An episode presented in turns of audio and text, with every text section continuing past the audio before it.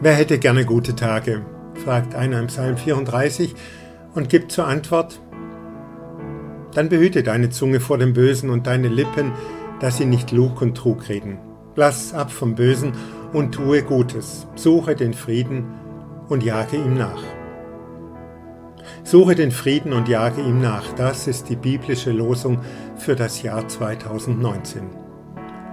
Mit Worten können wir Gräben aufreißen oder Brücken bauen, mit Worten können wir Streit anfangen oder Frieden schaffen. Meinungsfreiheit ist ein hohes Gut, über alles kann und darf geredet und diskutiert werden, aber es geht auch um das Wie, wie wir miteinander reden. Der Ton macht die Musik.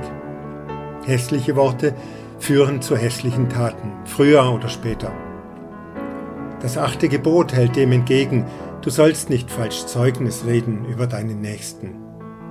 Auf Schwäbisch hat das einer so interpretiert, wir sollen nix orechts rumverzählen und keine Lugerbeutel und Intriganter sei, nicht unser Maul verreisen beim Ratscher und beim Batscher und wir sollen auch kein Dreck rausschwätzen und kein wüstes Zeugs und andere Leute nicht noch schlechter machen, wie sie sowieso schon sind. Es gibt auch die Pflicht zur Kontrolle und zur Selbstkontrolle der Worte. Hass zu säen und zu hetzen ist Sünde. Eine jüdische Weisheit sagt, Achtet auf eure Gedanken, denn sie werden eure Worte. Achtet auf eure Worte, denn sie werden eure Taten. Achtet auf eure Taten, denn sie werden eure Gewohnheiten. Achtet auf eure Gewohnheiten, denn sie werden euer Charakter. Achtet auf euren Charakter, denn er wird euer Schicksal.